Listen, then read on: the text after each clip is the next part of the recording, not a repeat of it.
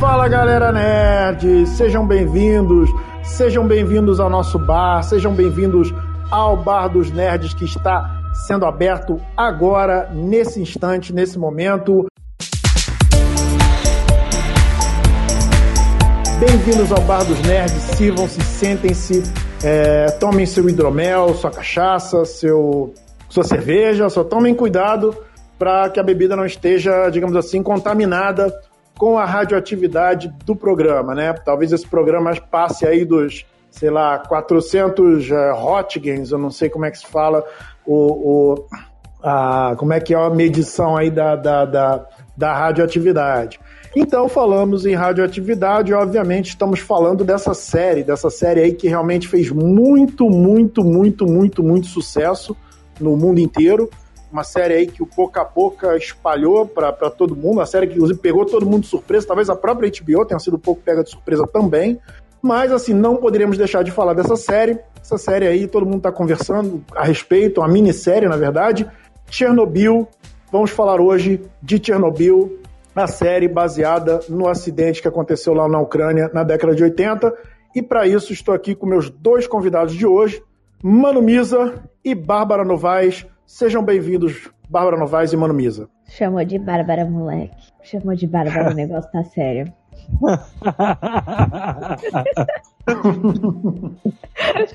Olha só, só sei, Mendes, que a pergunta certa lhe dará a verdade. E eu não vi a série, mas eu vi aqui frases de efeito da série, né? Aí eu. Ah, tá. Eu ia falar, nossa, tá profundo. Saquei essa da manga agora. Tá certo, só um minutinho. Mas então, gente, é... o que, que você, Bárbara, que assistiu a série, é... você terminou de assistir, Nossa, chegou até o final? Problema comigo, tá me chamando de Bárbara aí o tempo todo. Não, eu falo Bárbara porque tá no seu Facebook, tá Bárbara. Mas é Babi, né, cara? É tá bom, Babi, Babi desculpa, gente, é Babi. Vamos esquecendo Barba. Babi não vai. Vai me chamar de Misael aí também. O problema é quando o cara que tem que abrir o bar. Porque, gente, se vocês não sabem, né? Quem abre o bar normalmente chega mais cedo, apesar de hoje ter sido a Babi, né? Que chegou mais cedo. É. Mas aí a desgraça é quando quem tem que abrir o bar já começa a beber antes, entendeu? Aí fica essas coisas aí, gente, meio meio chernobizada aí. É, chama Bárbara, fiquei até com medo. Eu, nossa, tô devendo alguma coisa pro mês, não é possível. ah, então, é, eu tava comentando, né, no grupo, gente, o, o Misa falou que viu o primeiro episódio, achou muito parado. Cara, eu vi o primeiro episódio e falei, mano, como que as pessoas não gostaram dessa série, se é que elas não gostaram em algum momento, porque meu, o primeiro tá episódio. Tá maluco, né? Foi o que você pensou de verdade. Me xingou de tudo quanto é nome naquela hora ali. Foi. Aham, uhum, e... tô sabendo. E, e, assim, cara, eu acho que o primeiro episódio, ele é extremamente, pelo menos o que me deu o impacto e tal, ele é extremamente tenso, ele é carregado, ele traz todo aquele negócio de ninguém sabe o que tá acontecendo, mas tá acontecendo alguma coisa muito grave, você fica naquela tensão. Eu fiquei totalmente impactada. E o segundo episódio também traz isso. E eu acho que, que é uma série que ela se leva até o final. Pelo menos até onde eu vi. Qual foi o episódio que você terminou de ver? O segundo. Porque eu sou assim segundo? igual você agora. Leva uma vida para assistir meia dúzia de episódios, é isso? Ó, o Jota tá falando que eu joguei na cara. Eu não joguei na cara, eu, conta, eu constatei um fato aqui. é verdade. É, gente, Bom, porque gente. esse programa era pra ter saído semana passada, né? Mas a gente tava esperando o Mano Mendes aí se manifestar. É, houve. É, esse programa, na verdade, não era pra ter saído semana nenhuma, né? Porque houve uma, todo um debate se deveria ter, se não deveria e tal. E aí depois a gente chegou à conclusão que sim, que deveria ter. Mas assim, eu também gostei muito dessa série. É, foi uma série. É, eu, eu já fui assistir, claro, é, quando o hype, o hype acaba ajudando a gente é, a assistir a série quando ela. Às vezes, se o início é um pouco chato, a pessoa se sente um pouco mais imbuída de, de, de seguir adiante. Mas é, eu, eu, assim, eu, eu, tenho vários colegas que consideraram a, o primeiro episódio da série um pouco chato, o pior dos, dos cinco. Misa é um deles, mas não é o único. Mas eu, eu achei o primeiro episódio no mesmo nível dos outros. Eu não vi essa, essa discrepância entre o episódio inicial de, de Chernobyl e, os, e o episódio seguinte. Eu achei que todas, todos estão no mesmo clima, todos mais ou menos contam a mesma história. Obviamente contam a mesma história, mas todos, todos estão assim, não, não tem nenhum de, é, desatarrachado do resto. Talvez, mas, assim, o diferencial. Fala. Mas conta um pouco da história aí pro pessoal que tá ouvindo a gente, sem spoiler. Conta aí um pouquinho okay. da história. Sem spoiler, como sem spoiler, Misael? Pelo amor de Deus. Isso é, um, isso é um, uma série que é baseada num fato real, amor. É tudo spoiler, né? Tudo spoiler. Quem não sabe, vai ler. Não, vai... não, não. Eu, eu, eu vou defender o Misa aqui. Eu vou defender o Misa aqui. Não, existe... Existe o acontecimento, que todo mundo tem algum, algum nível de familiaridade com o acontecimento. Todos sabem que foi uma, uma usina nuclear nos anos 80 que houve um acidente nuclear, uma, uma explosão em um dos reatores, e esse acidente ele teve uma gravidade absurda. Na verdade, a metade da Europa correu risco de, de assim, na verdade foi um acidente gigantesco e que poderia ser muito pior. Foi uma, como se, sei lá, três bombas de Hiroshima tivessem explodido ali.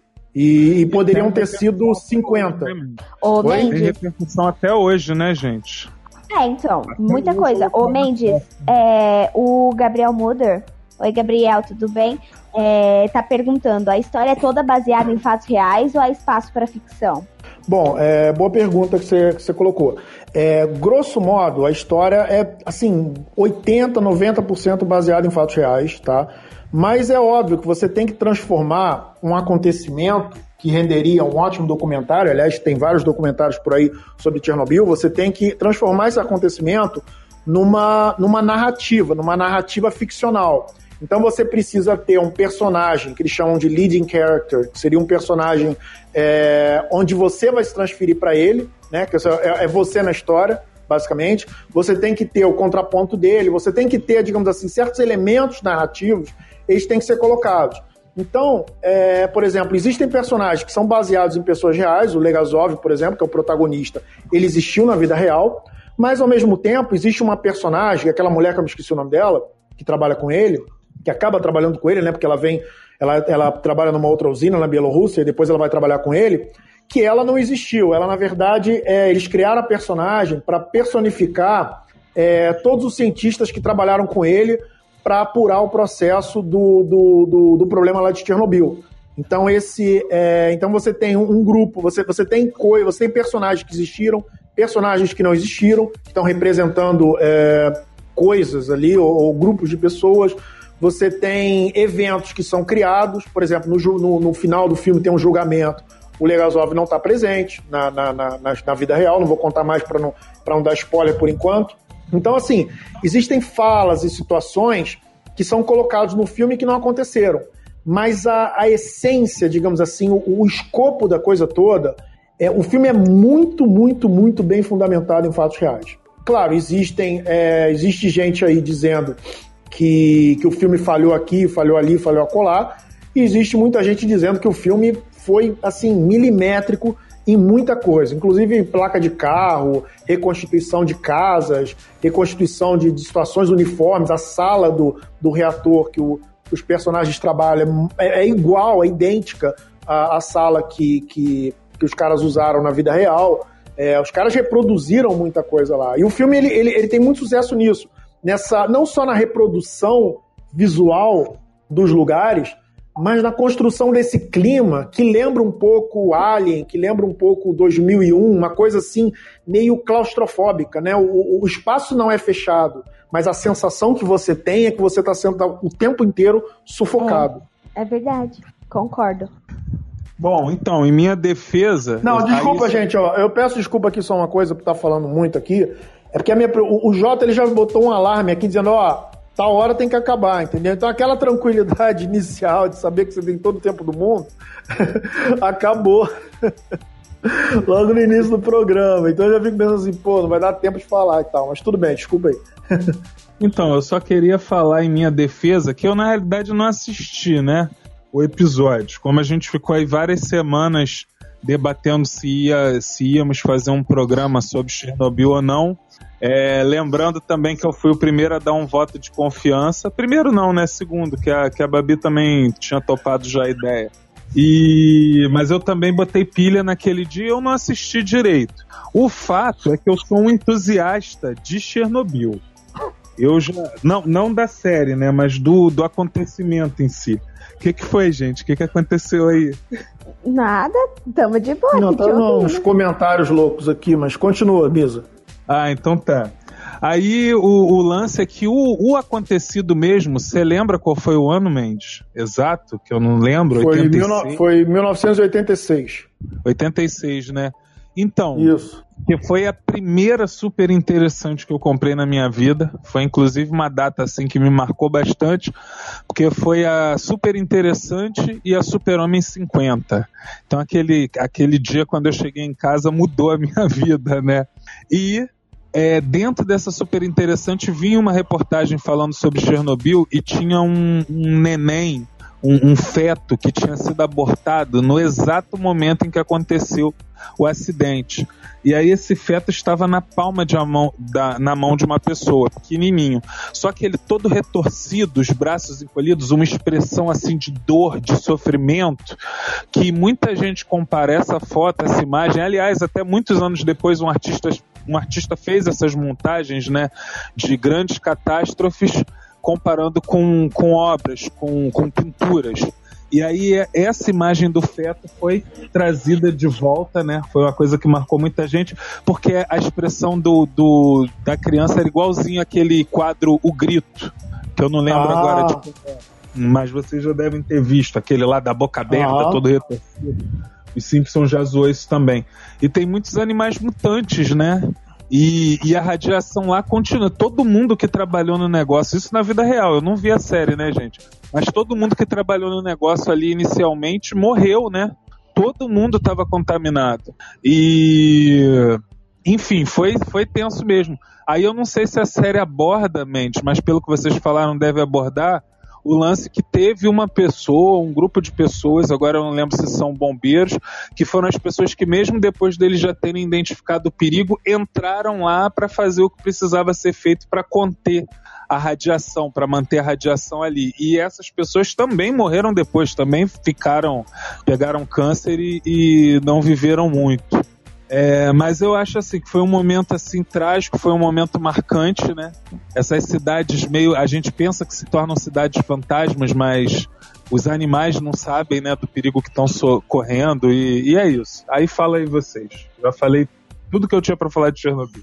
É, uma coisa que eu queria só adicionar é que assim a gente tem que levar em consideração também o contexto histórico da coisa toda, porque é, o, quando o Gabriel pergunta se é ba totalmente baseado em fatos reais ou se abre espaço para ficção, porque Chernobyl foi um, um, acidente que ele foi é, ele foi inusitado no, na questão de que nós não não tivemos as pessoas na época, né? Porque eu não era nem nascida, mas as pessoas mundialmente falando, elas não tinham acesso à informação como a gente tem hoje se acontece qualquer coisa do outro lado do mundo, é quase impossível você controlar a, a, a, a passagem de informação via internet de uma pessoa para outra. Mas é, nós, estávamos, nós estamos falando exatamente no meio, no final da Guerra Fria ali, na, na ditadura Stalin. Então você tem a informação é, sendo segurada. Perdão.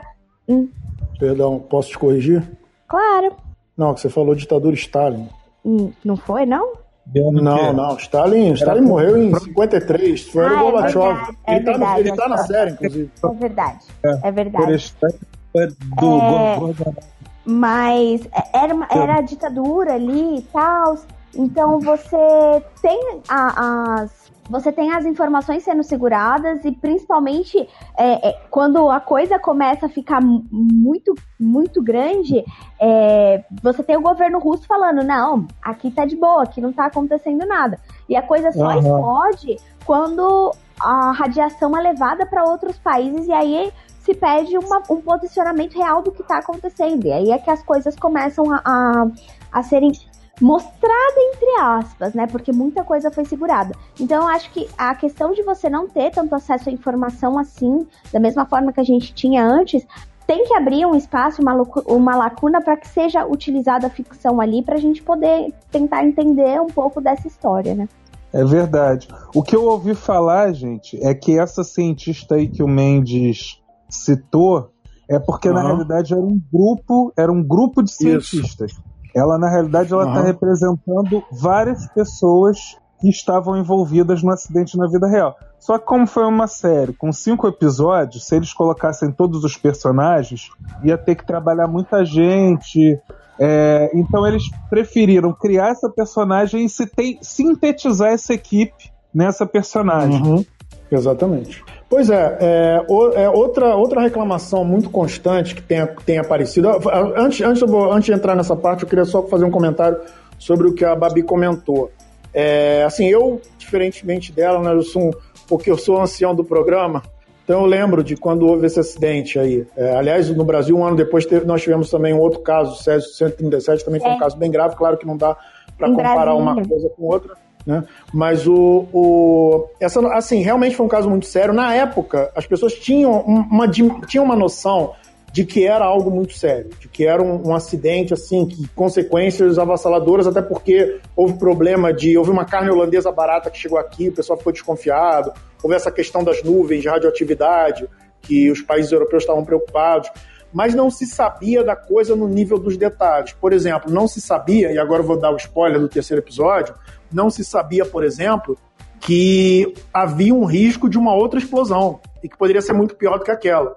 Que é a parte ali do. do quando eles estão apagando fogo, que forma-se uma lava, né? E essa lava ela começa a descer na direção dos tanques. E aí você tem aqueles três caras que vão lá, né? Inclusive eles dizem que eles vão morrer, eles acabam que eles não morreram, né?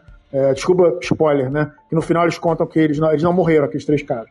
Mas, a, mas isso aí não, não é spoiler importante mas o, o eles têm que tirar, é, é, abrir os tanques lá, né, para poder tirar essa água, porque se, se a lava chegar na água, é, vai, os outros reatores vão explodir e aí vai contaminar metade da Europa.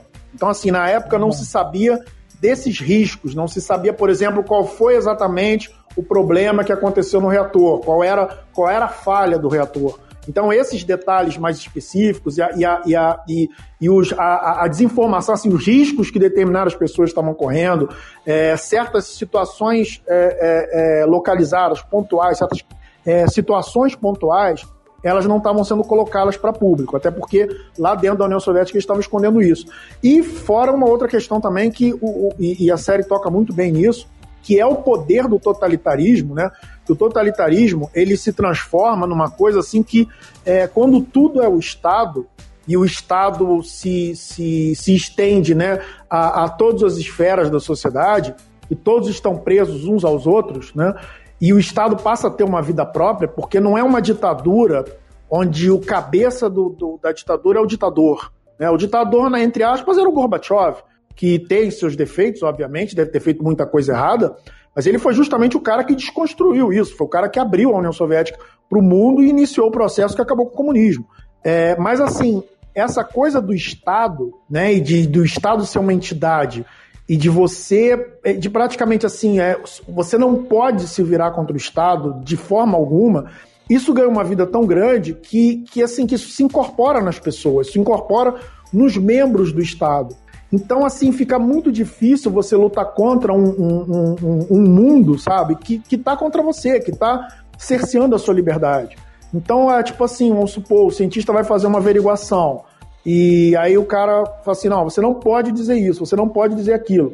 Claro, isso pode acontecer na esfera privada também, né? Isso foi uma outra discussão que andei tendo com alguns colegas meus, mas na esfera privada, é, as entidades todas não estão é, todo, por exemplo, o, o, o, o, jornalista não responde ao mesmo sujeito que o cara lá da empresa que está tentando esconder a, a, verdade responde. Entendeu? Então, cada um responde a alguém diferente. Então, você tem liberdade, você tem poderes múltiplos. Né? Ao passo que ali não, ali você tinha um poder totalitário, né? Justamente por isso vem o nome totalitarismo.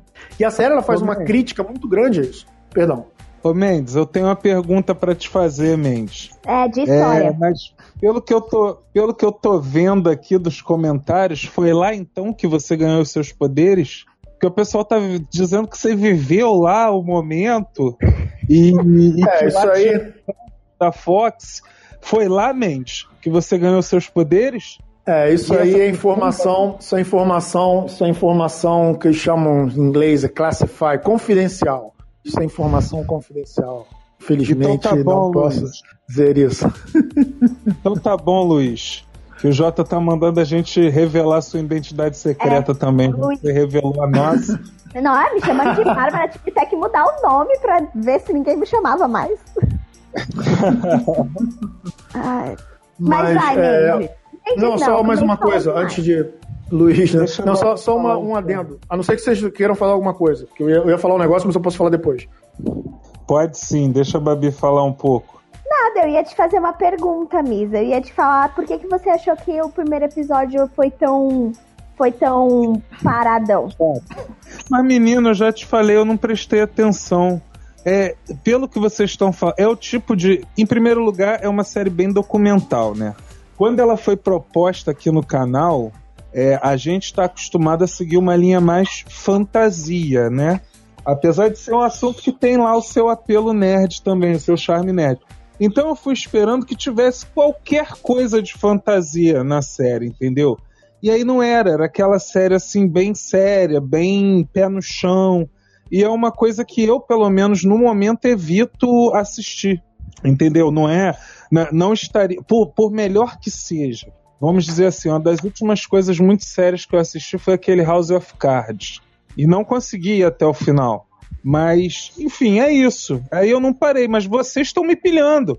Espero que o Mulder também. O Mulder falou que trama aí seria pra gente assistir. Mas é tanta coisa já, né, pra assistir, que eu vou. Eu vou colocar aqueles grampos nos olhos, né? E ficar estatelado na frente do. do Laranja Mecânica. É, Deixa eu só. É... é Tô prometendo que eu vou te... ver tudo. Se eu só pegar um gancho na tua fala, é, você tá me ouvindo? Tem alguém me ouvindo? Oi, é, som sumiu. Ah, tá, tá, beleza, beleza. É o seguinte, é, não, mas o, o, lance, o lance desse seriado, Misa, que é, por mais que ele seja pautado na realidade, porque assim, a, a, por exemplo, a ficção científica, quando você pensa, por exemplo, em distopias, é, o pessoal falou muito em distopia, por exemplo, no episódio do Black Mirror, né? E você mesmo falou do House of Cards, é, então, assim, é, aí você pensa 1984, Admirável Mundo Novo, Brasil de Terry Gilliam, que são tudo parte desse mundo ficção, nerd, até aquela série que a gente comentou aqui, o, o meu Deus, Love, Death and Robots, algumas, algumas histórias. É, é como se Chernobyl, quando você olha para aquele, aquele mundo, para aquele totalitarismo, para aquela a própria maneira como eles ambientaram o mundo, mas também não precisa fazer muita maquiagem, uma coisa que já está lá. Né? Mas assim, tudo isso. Deixa eu só, só terminar, só terminar só um segundo. Tá, é porque você se delonga demais. O que você está Não, não, só vou fechar, então me dá só. É que aquilo ali foi uma distopia na vida real. É isso? É, exatamente. Aquilo é a fonte das distopias. Aquilo é o 1984 uhum. da vida real, é isso. Foi a né? gente e ver aí, tipo, Isaac Asimov acontecendo na vida real. Não, o George Orwell, por exemplo. O George Isso, Orwell nossa, é, criticava. O Orwell, é. quando fez 1980, é uma coisa que muita gente não sabe. Quando o Orwell escreveu 1984, se eu não me engano, ele escreveu 1948, mas eu não estou certo disso. Tá certo. Ele estava criticando, ele estava criticando a União Soviética. Ele não tava, uma, uma colega minha chegou para mim e falou assim: "Ah, porque o cara está criticando o capitalismo". Tudo bem que a crítica serve para muita coisa, mas o objetivo mas dele, o dedo que ele alertou foi a União Soviética. Falando. Inclusive para mim, eu não conheço. Mas explica aí pra galera do que, que você tá falando, inclusive para mim, que eu não conheço. 1984. Mas como livro você não conhece 1984? Pera, Mendes, espera, que o amor da minha vida eu tenho que falar sobre. Fala, okay. Babi. 1984 é um livro que George Orwell escreveu e ele fala sobre o, o, o controle o controle da sociedade, principalmente assim. Sabe o Big Brother? Big Brother vem do uhum. 1984. Porque o Big Brother era, um, era como se fosse um sistema que controlava as pessoas e ficava. Era o grande irmão, ele ficava controlando as pessoas e vendo o que elas faziam. Porque se você saísse assim de, de fora assim da, da do padrão do que era é, o correto, você era levado para um lugar onde o governo fazia uma lavagem cerebral e você precisava seguir o grande irmão. É um livro muito legal muito bacana. Tem Pô, filme, quero todo mesmo, mundo hein? devia ler e assistir. É muito bom. Vou, vou é, vai entrar pra minha lista. Mais um pra minha lista, Babi. Que não Ótimo. tem fim. Vou precisar da, da- do chapéu do Presto pra poder guardar. E ler e tal. Pois é, é, então assim, só ter- fechando, é, se bem que eu já fechei, mas só fechando o fechamento, é o, o 1980, é, assim, essas, esses livros que são basicamente a fonte, né, talvez até a fonte desse do, da- da- da- do conceito pós-moderno de, de, de- de distopia, né, que você vê em vários filmes, de, de Blade Runner até, de Blade Runner até, sei lá, é, é, tu, é, é Admirável Mundo Novo, 1984. E essas realidades, como a União Soviética, dessa época, né? E, e o filme, ele é muito. Eu acho assim, a, a minissérie. Ela, ela faz isso muito bem. Ela consegue, logicamente, artificializar a ambientação, porque é preciso. Não tem como você ser 100% realista quando você está tratando de uma minissérie. Então você tem que criar uma ambientação, você tem que criar uma atmosfera, você tem que criar um falso para falar do verdadeiro, você tem que contar, você tem que usar uma mentira para falar uma verdade, né? E aí você entra naquele terreno da direção de arte, você entra no terreno do, do, do, do- da, da parte do, do som, você entra no, na- no terreno daquela coisa do personagem dizer uma coisa que na verdade ele não disse, né? Mas você precisa contar uma história, você precisa dizer uma coisa, aquela história precisa funcionar, né? Isso é a ficção. Se fosse o contrário, o cara meter lá um documentário, seria muito mais simples. E, e- e o filme, assim, uma das, um, um dos grandes méritos do, do, do, Chernobyl é que, é, pelo menos na minha opinião, eu sei que existe muita gente que discorda disso, eu tô, inclusive, um pouquinho mais tarde eu vou falar um pouco sobre, sobre isso também. É, é, o- a, a série ela consegue sair da realidade, essa, é tipo assim, ela consegue não ser realista, ela consegue ser verossímil sem ter que ser 100% realista, entendeu? Não sei se eu tô sendo claro. Aham. Ah, eu vou, eu vou aproveitar aqui, né, para dar um oi pra Jéssica. A Jéssica disse que chegou aí. Ah, Jéssica, a gente tá falando sobre Chernobyl, Chernobyl, né? Já falamos sobre história. Esse programa tá um dos mais culturais do Bar dos Nerds até agora, né? Bárbara, a Babi, Bárbara, é mole, falou do 1984 e do, do grande do grande irmão, né? Aí o Anderson Mendes também falou que, pô, ele tá surpreso do nosso programa ser ao vivo. Ele falou que nunca tinha visto assim. É ao vivo sim, Anderson. E é toda segunda, quarta e sexta, às 10 horas. Pode puxar sua cadeira, vir pro bar, que a gente vai ter sempre um assunto nerd quentinho para debater junto com você. Pode deixar seus comentários aí que na medida do possível a gente vai a gente vai responder. A gente vai falar também. É, e eu gostei dessa sua comparação, Mendes, do lance aí de, de que foi ver o futuro distópico acontecendo na vida real. Não, Aí, exato. Você aí nesse, nesse deva- Não precisa repetir, pelo amor de Deus. Mas enquanto, enquanto vocês estavam aí nesse, nesses devaneios, é, me fez inclusive pensar, cara, que eu agora mais do que nunca eu quero que todo mundo assista a série, principalmente a galera que não viveu o momento. Ô Babi, você consegue entender como é que a série de repente é muito mais marcante, justamente para quem não viveu o momento? Para quem de repente, sei lá, nunca se interessou por Chernobyl na vida, nunca procurou saber. Então, quer dizer, é, eu acho que todo mundo tem que assistir, porque esse é um risco que a gente corre até hoje. Porque é como vocês estão falando, ninguém esperava que aquilo fosse acontecer com a usina. Pelo que vocês falaram aí, foi a primeira vez, né?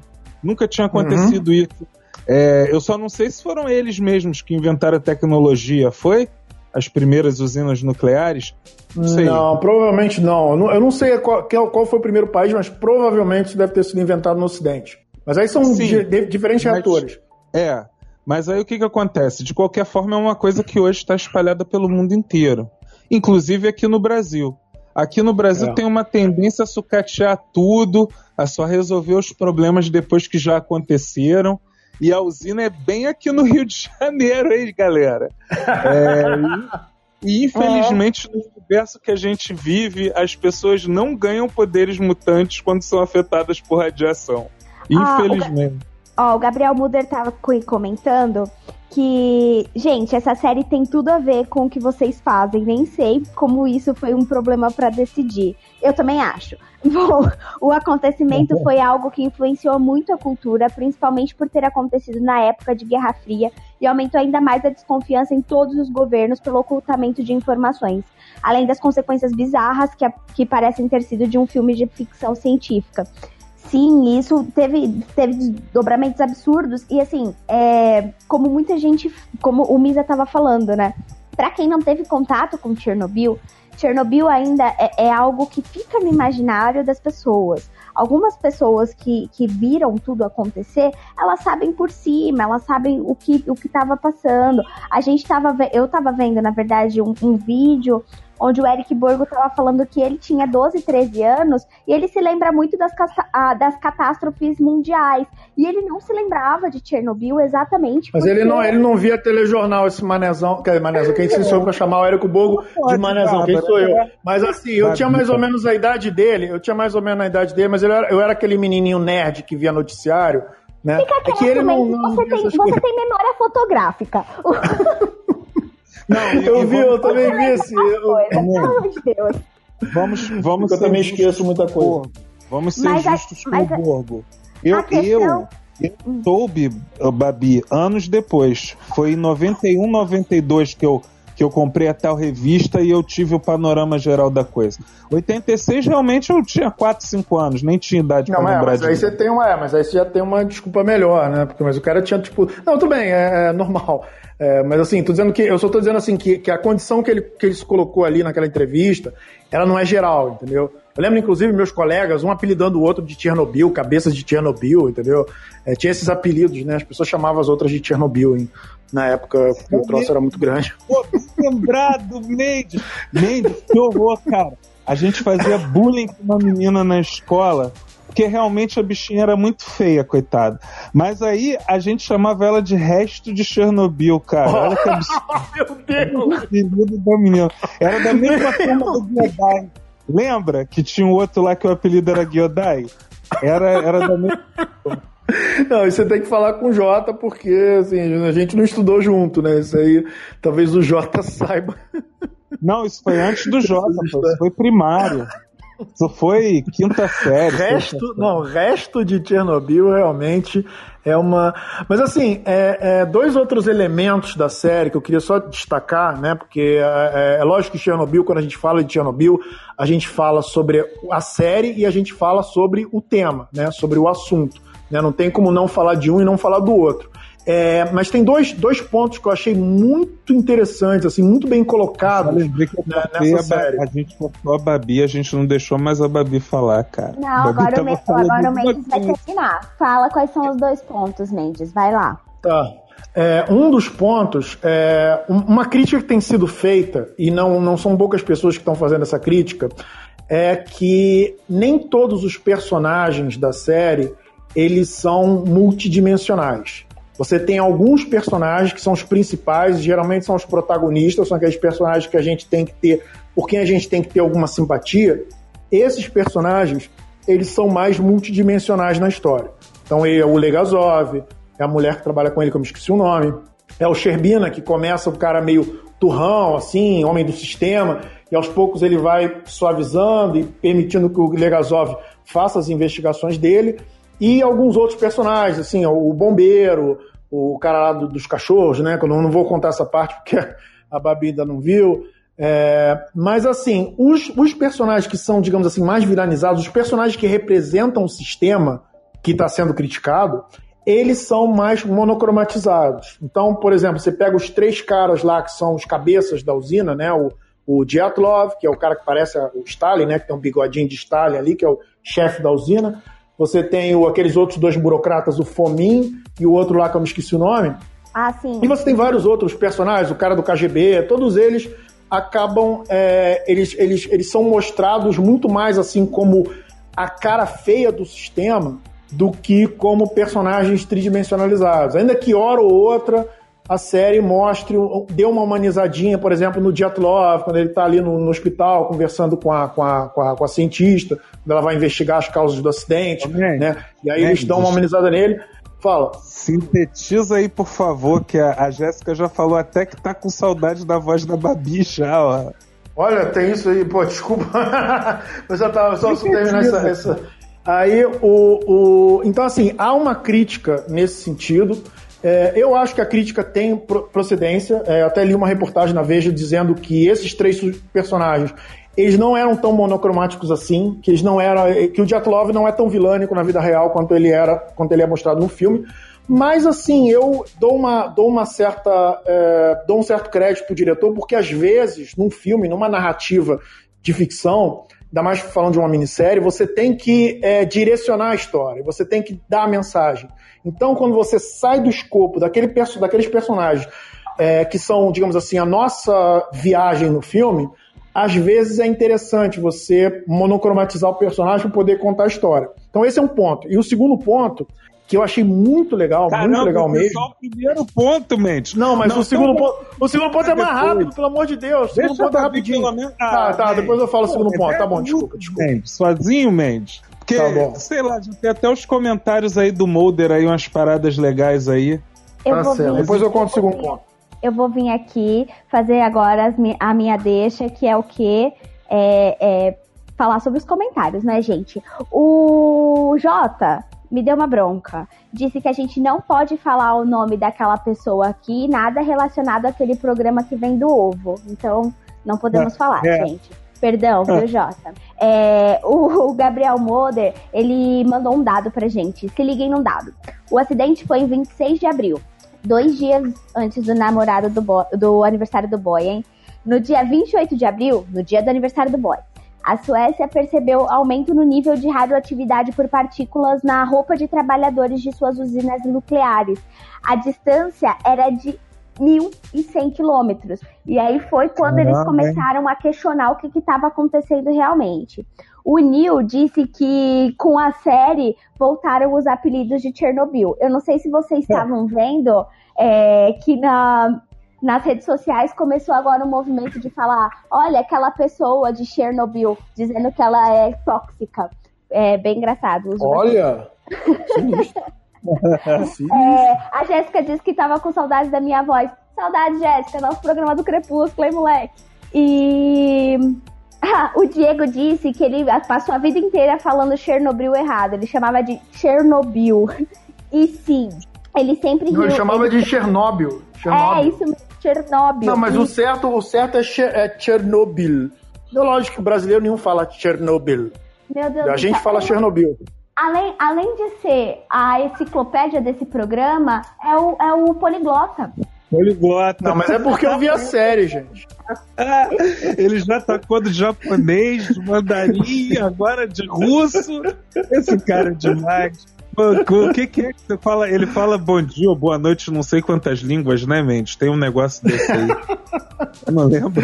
Tá, aqui, ó, na, na, série eles usam a maneira correta de falar, acho que é Chernobyl, alguma coisa parecida com isso. O, Mas a gente o, fala Chernobyl. O o Nil tá falando que você se preparou pro programa, viu, Mendes? Meu amor, ele tá fazendo uma guerra para fazer esse programa, que ele tá lavando a alma dele. Por isso que eu tô deixando Não me falar. preparei tanto assim, não. Eu tava lendo reportagem da Veja cinco minutos do, do programa começar.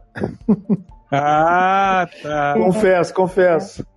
Ah, mas qual pô, eu vi a série inteira, pô. Qual era o seu tá, Nossa, você... e ó, só quero avisar que isso é um milagre, porque toda vez que a gente faz programa de série, ele sempre assiste metade, ele assiste alguns episódios. Aí pra essa ele assistiu todos. Todos os episódios. É, né? É a cara do mês, é o cine do Bar dos Nerds. Vocês deram mole de não assistir a, a, série toda, porque a série é maravilhosa, principalmente quando ela chega ao fechamento.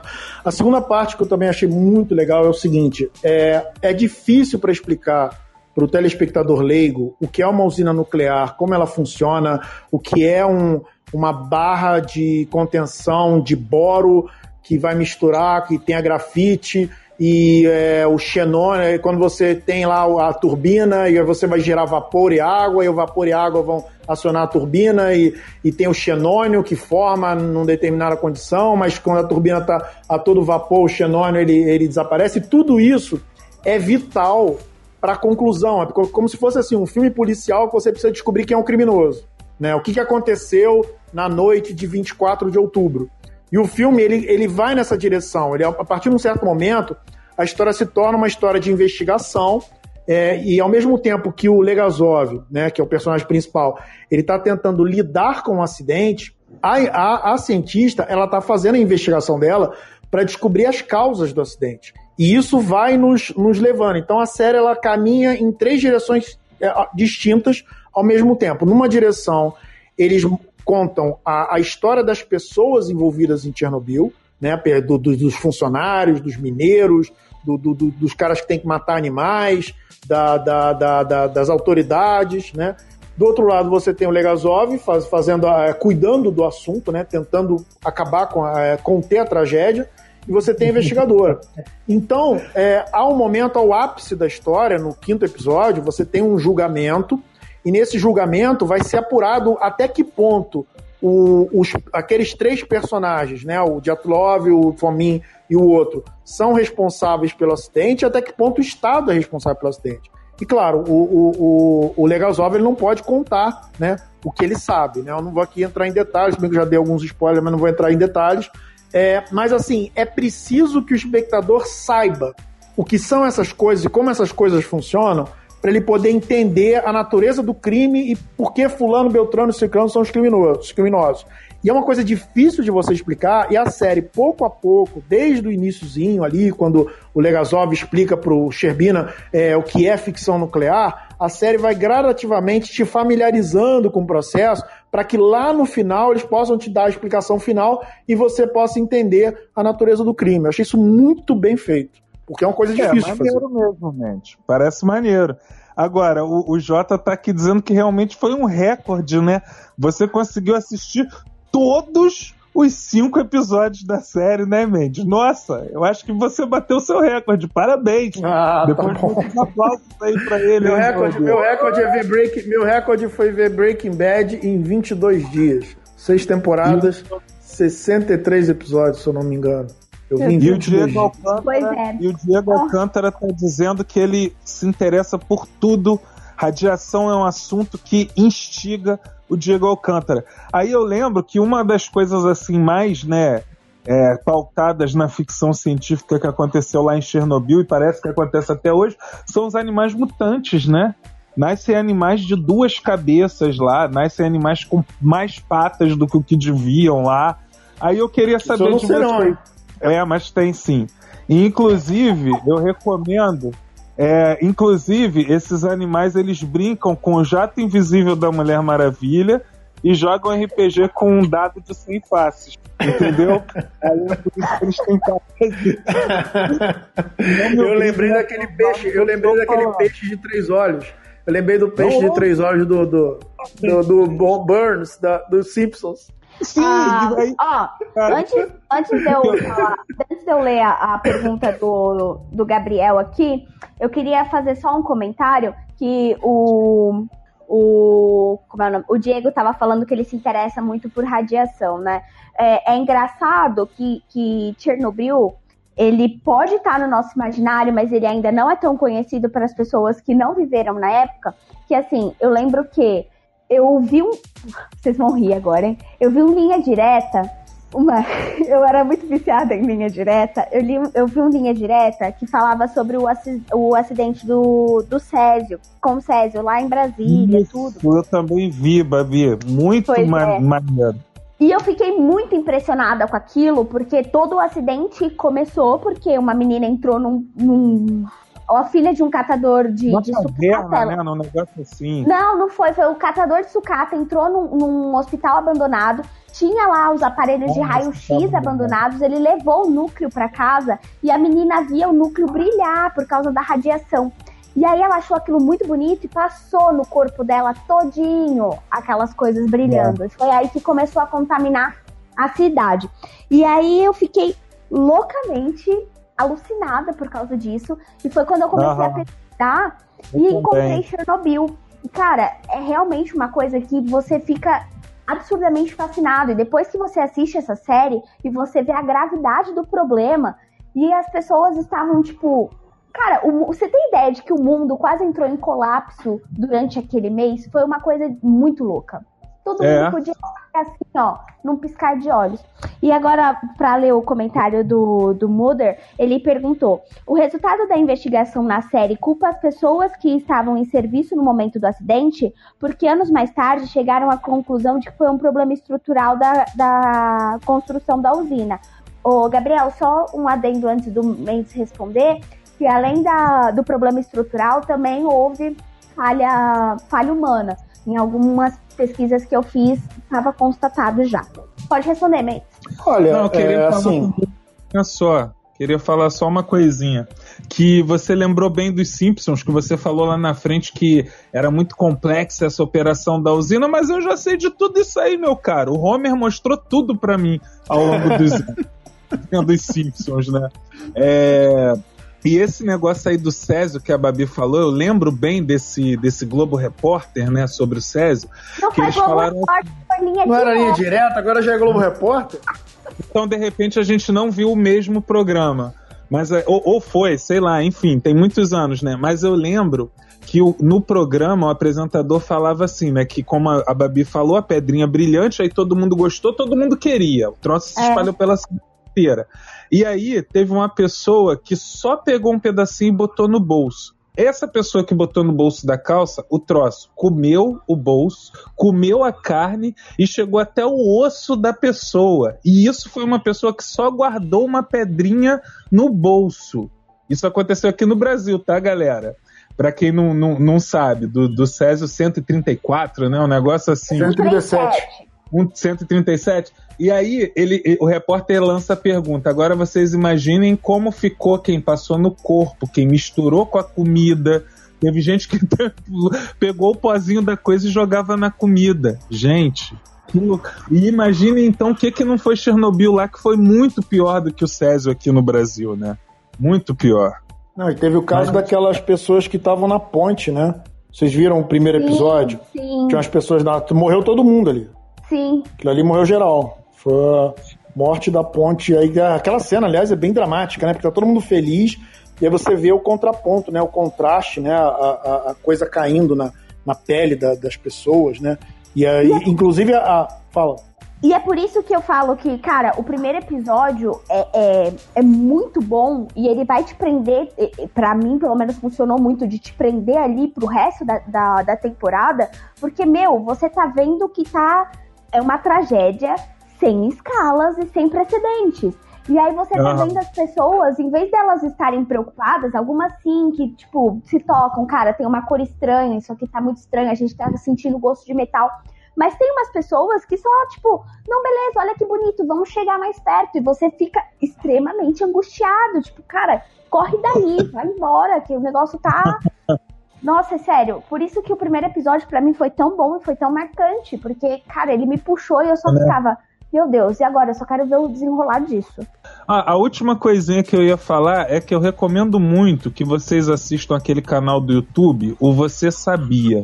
Não sei se vocês acompanham esse canal.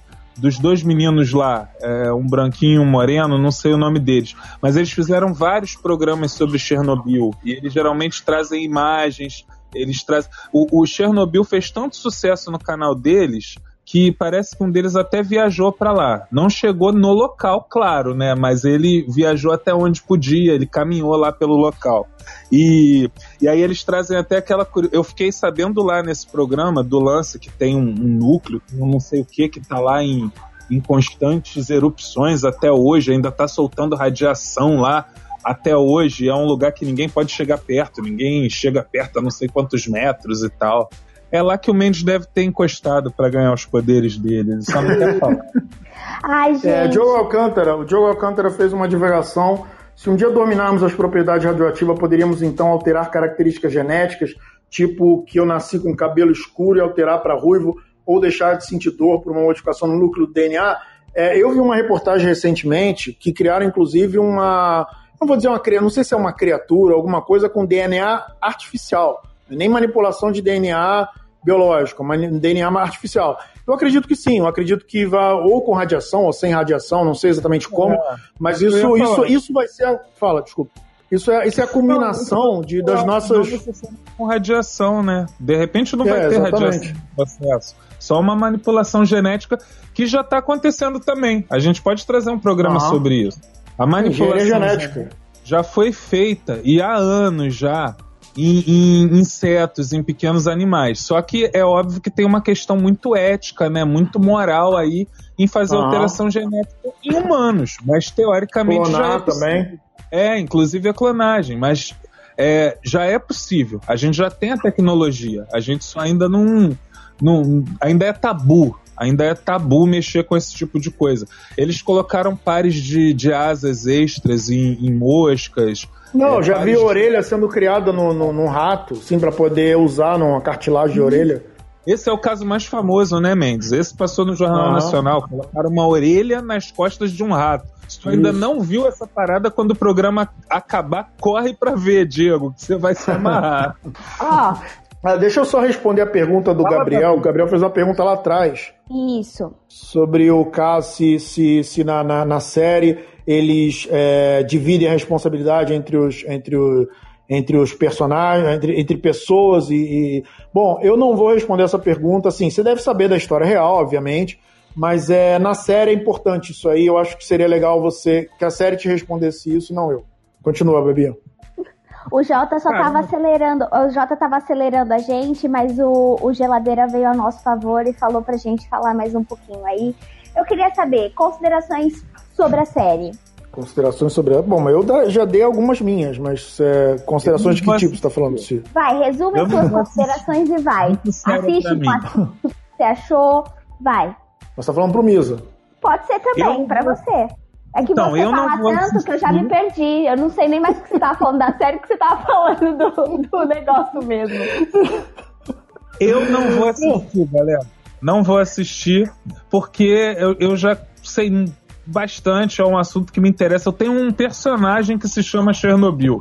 E, e enfim, é muito séria para mim. Eu tô vendo coisas mais light, mas tudo que vocês falaram parece que é boa demais. Quem sabe um dia? Parece que é uma coisa que vai durar aí por muitos anos, vai ser uma referência. Ai, Mendes, você acha hum. que eles vão fazer uma segunda temporada? Não, não vão fazer. É, o cara que fez, a, a, se eu não me engano, o nome dele é Craig Mazin. Eu não sei se é assim que soletra. É um cara que fez roteiros, assim, o, o cara que é o cabeça dessa série. Eu não sei se ele foi diretor, mas foi roteirista, o cabeça da série. Ele fez roteiros de filmes do tipo Todo Mundo em Pânico 4, é, filmes assim, essas comédias leves, assim, filme que você nunca imaginaria que o cara que fez esses filmes é, faria é, o Chernobyl. É, mas o Chernobyl era um assunto, era uma obsessão dele e ele resolveu colocar esse projeto em prática. E graças a Deus estamos vivendo uma época em que as séries de TV dão espaço para ideias ousadas, ideias diferentes. A gente sabe que a HBO é, uma é a líder da, da, das grandes séries de TV e tivemos esse resultado aí com uma série fantástica, assim, uma série a lá Band of Brothers, por assim dizer, né? Pô, eu, eu tô muito de... com o Neil Aldrin, hein? Eu tô muito com o Neil Aldrin aí, porque eu sou muito mais da linha Rick Mori. E, porra, vamos fazer. A gente já falou aí em algum momento de Rick Mori, quando a gente fez um programa sobre ficção científica, mas vamos trazer sim, ô Neil.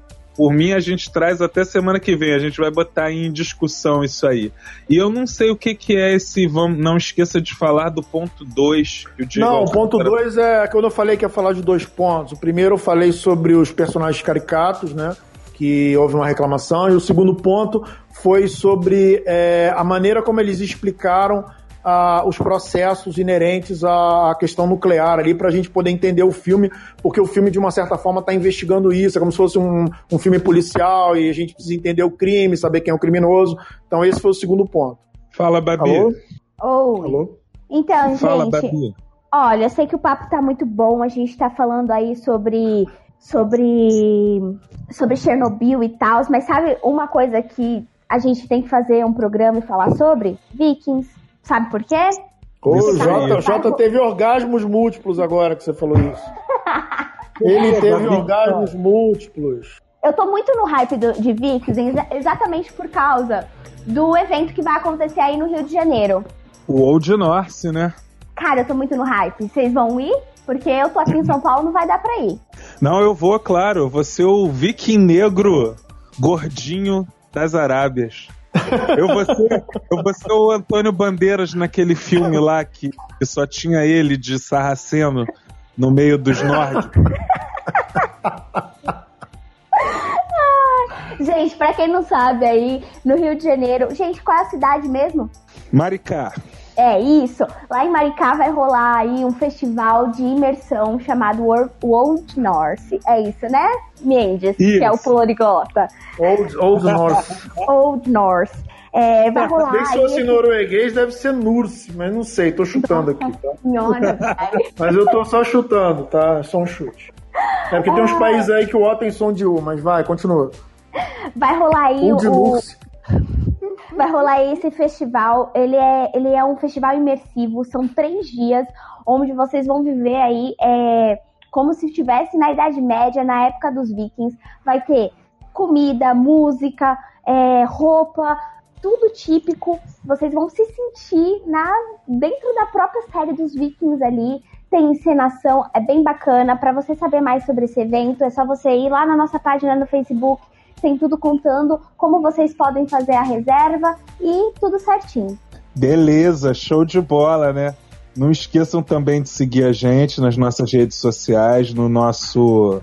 É no nosso quê? No nosso site, né, gente? Qual é o ah, nome? No nosso é site também isso. tem as informações, gente. É www.bardosnerds.com.br.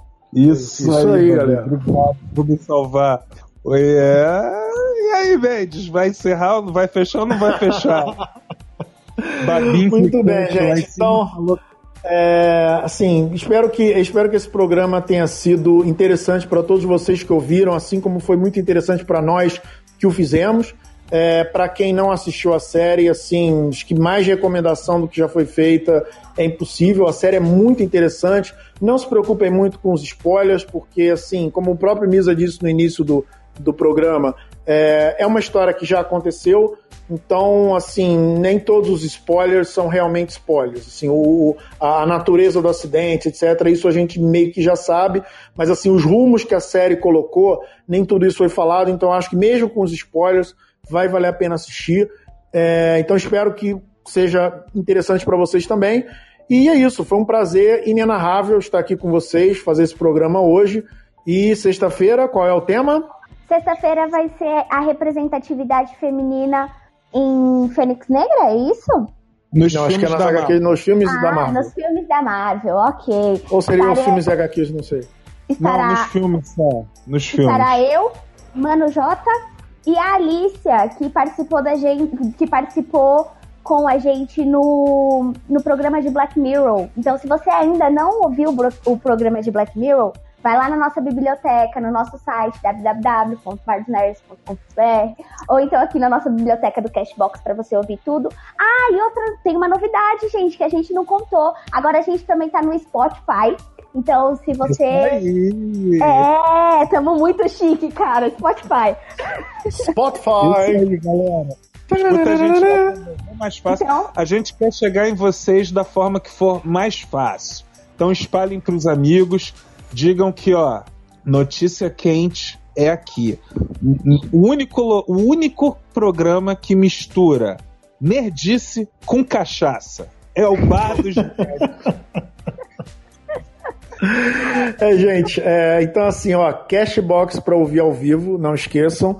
E também agora no Spotify, mas não ao vivo, só a versão gravada. E eu gostaria claramente de parabenizar também o nosso querido amigo Geladeira, que é o cara que está por trás de tudo aqui, é o cara que está coordenando tudo, é o cara que vai fazer a edição, é, a versão gravada com trilha sonora, com tudo bonitinho, com cortes dos nossos dos nossos enrolations aqui, ele vai fazer, né? Então gostaria aí de, de um, um, reconhecimento aí pelo grande trabalho do Geladeira e obrigado também ao Jota pela, pelo, pela participação e mais que tudo, obrigado aí por todas as pessoas aí pelo Gabriel Molder, pela Jéssica, pela ah, é, Jéssica Vanderlei.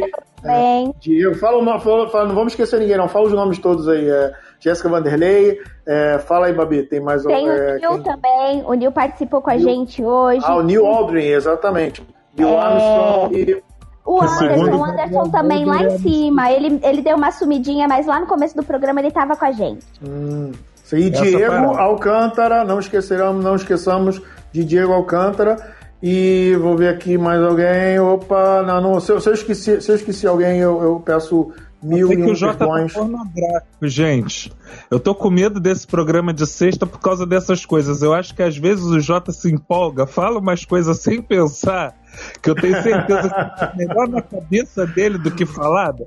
Ele falou que ia deixa pra lá. Não vou nem falar o que, que ele botou aqui nos comentários. É muito brasileirinhas na vida desse menino, Senhor Jesus. Não, Jota, não então vamos é falar o nome das 45, não. Obrigada a todo mundo, aos que comentaram aqui, beleza? Obrigado. E aí, vai fechar o bar, mesmo? E vamos fechar o bar. Só não esqueça que é, hoje, é, hoje não, durante a semana nós sempre temos podcasts ao vivo às 22 horas, segundas, quartas e sextas. E você que chegou agora, você que descobriu o Bar dos Nerds aqui do nada, aproveita para nos seguir. O Misa já falou, né? Nos segue aqui no Cashbox, nos segue no Instagram, nos segue no, no, no Facebook, nos segue no Facebook. Não, mas é bom. Tem que, é bom, tem que repetir. Tem que repetir. E, ah, assim, tá. um pedido de desculpa só, um pedido de desculpa aí, porque a gente anunciou na sexta-feira passada que esse programa sobre a representatividade feminina ele ia ser na segunda, só que uma das integrantes não pôde gente, comparecer na segunda, então a gente mudou tudo. Chega, e aí, é isso aí, galera. É isso aí, galera. Garçom! É isso aí, galera. Fomos. Até sexta-feira. Até sexta. Muito obrigado. Fomos! E lembrem-se, vocês ouviram primeiro aqui, na calada, na surdina. Gente, eu adoro o Rush Rush, sério. Eu também, eu também. Ah, gente, ó, vocês falaram de linha direta. Eu, eu, eu, quando era criança, eu adorava a linha direta. Só que era a linha direta do Hélio Costa. 1985, Ai, 86. Era um telefone, era aquele telefone de discar mesmo. E ele tinha uma voz aterrorizante, o Hélio Costa. Linha direta, o caso da mulher do olho só. Cara, eu ficava louco. Aí, aí, aí, o Hélio Costa largou, largou a televisão e foi pra polícia. Vermelha. O da luz vermelha o Domingos, o Domingos Medeiros, se eu não me engano, é o nome dele é esse. Cara, ele tem agora um programa na Record e toda vez que eu ouço, é, o nome do programa é Câmera Record. Toda vez que eu ouço, não é estilo de direta, mas toda vez que eu ouço assim, ó, passando, cara, chega a dar um arrepio, que eu só lembro de linha direta com aquela musiquinha. Maravilhosa. Vocês têm que ver, gente, vocês têm que ver fan, o Fantástico, antigamente, ele era um programa muito mais assombroso e aterrorizante do que ele é hoje. E era o Hélio Costa narrava sempre a reportagem final. Efeito Poltergeist. No, no YouTube tem, assim. É, contando, ele contando sobre a história do exorcista. Só da voz dos caras, né? Pode escrever. Ô Misa, mas me conta uma coisa.